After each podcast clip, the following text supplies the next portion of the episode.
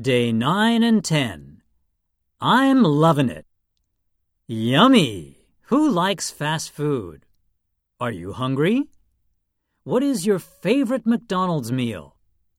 I like their Big Macs and McShakes. What shall we order today? There is a Big Mac, two Coca Colas, two bags of French fries, and one pot of sweet corn in the picture. Is there anything else? Oh, yes. There is also a vanilla milkshake and some chicken McNuggets. Do you prefer using the drive through or would you rather sit inside? People around the world recognize McDonald's golden arches. The first McDonald's restaurant was opened by two brothers in 1940 in California, USA. Do you think that the McDonald brothers thought their food would become so popular?